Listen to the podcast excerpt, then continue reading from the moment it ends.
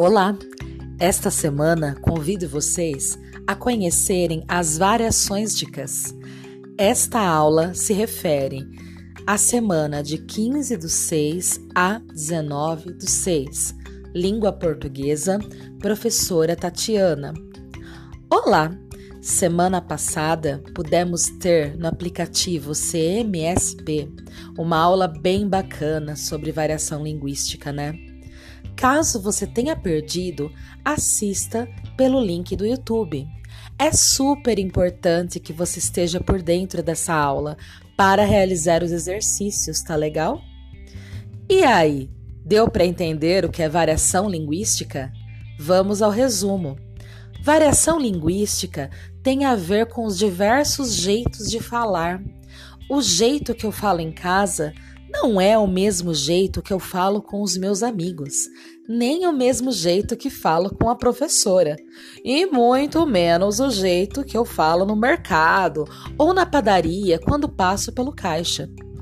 Tudo bem, alguns alunos meus já chegam falando na gíria, mas não seria o correto, uma vez que estamos em uma situação mais séria, uma sala de aula, e não em uma situação descontraída como uma festa, não é?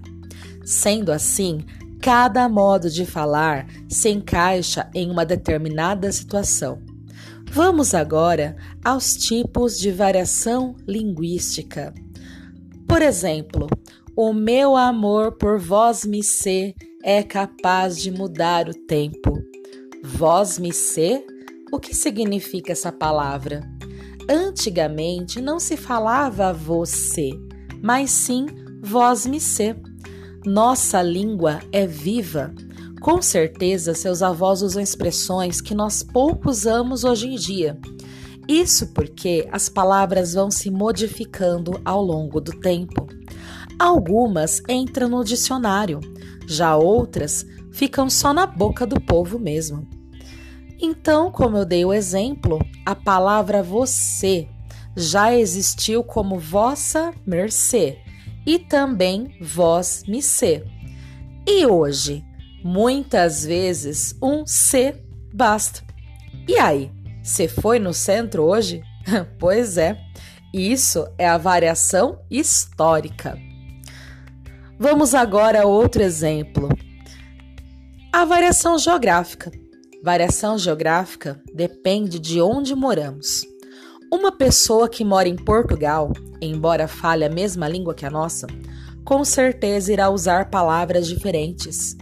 E uma pessoa que mora no Nordeste certamente irá falar que hoje faz um calor da peste. Já aqui no nosso interior, podemos dizer que tá um calor do caramba. E por aí vai. Variação social é a maneira como cada pessoa fala em um determinado bairro, grupo de pessoas e até mesmo dentro da sua própria profissão. Como já citei, tudo tem hora e lugar, não é? Cada profissão tem seu jargão.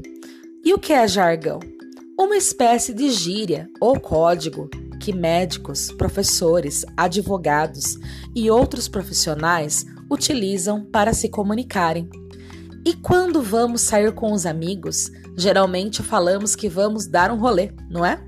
Se for com o crush, melhor ainda. E aí, você usa gírias? Véi, na boa. Eu não uso essas bagaças não, mano. Falou, tô vazando.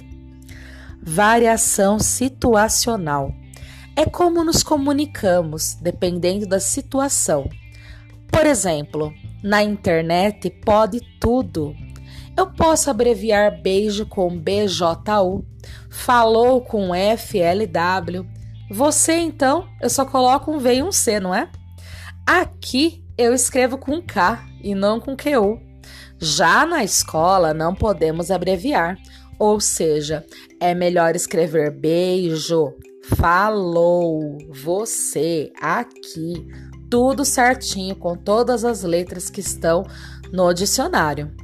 Também chamamos de senhor e senhora as pessoas que já possuem mais idade, principalmente as não muito conhecidas, em sinal de respeito. Já no dia a dia, o você e até mesmo humano são expressões bem utilizadas. Ou seja, são variações situacionais porque dependem da situação. Atenção! Não podemos deixar de falar do preconceito linguístico. Sabe quando você encontra alguém que não teve oportunidade de estudar e chega falando tudo errado? Pior, sabe aquela pessoa que não sabe escrever muito bem? Pois é, nós nunca devemos julgá-la por isso. Primeiro, porque cada pessoa aprendeu a ler, escrever e falar de um jeito. E segundo, porque desde que ela saiba se comunicar, desde que nós entendamos o que ela diz e escreve, tudo bem. A língua foi feita para isso, para podermos nos comunicar. Não podemos nos tornar escravos do dicionário.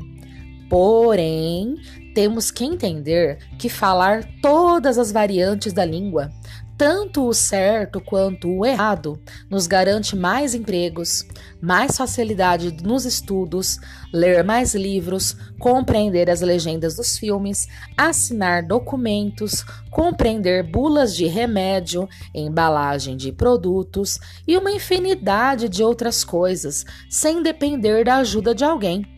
Também não podemos rir de alguém por ter um sotaque ou utilizar gírias diferentes das nossas. Essa pessoa simplesmente veio de outro lugar e isso não a torna mais ou menos inteligente do que você, apenas diferente. Muito cuidado também com os pleonasmos. E já que estamos falando em variantes da língua, vamos falar de um vício de linguagem, ou seja, o pleonasmo. Dependendo do caso, ele pode ser uma figura de linguagem, mas na maioria das vezes trata-se de um erro. Subir para cima, quem sobe já sobe para cima. Descer para baixo, quem desce já desce para baixo. E tantos outros que devem ser evitados. Já a Sandy, da dupla Sandy Júnior, pode cantar que o que é imortal não morre no final, porque chamamos isso de licença poética, ou seja, a tal figura de linguagem. Vamos agora realizar a atividade?